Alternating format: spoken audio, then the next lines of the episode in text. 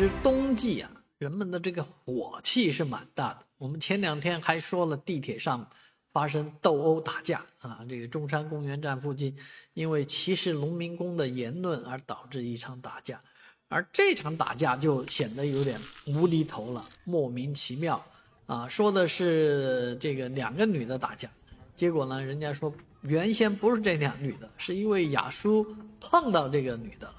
啊，然后这女的跟这个雅叔理论，结果呢，雅叔老婆在旁边啊，老婆上去就开始跟这个女的打起来了，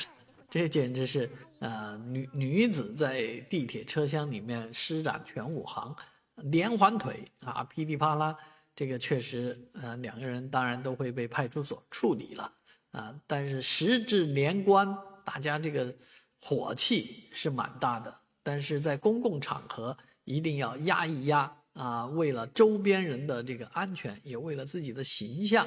啊，为了和谐社会，你们不能够随便出手伤人。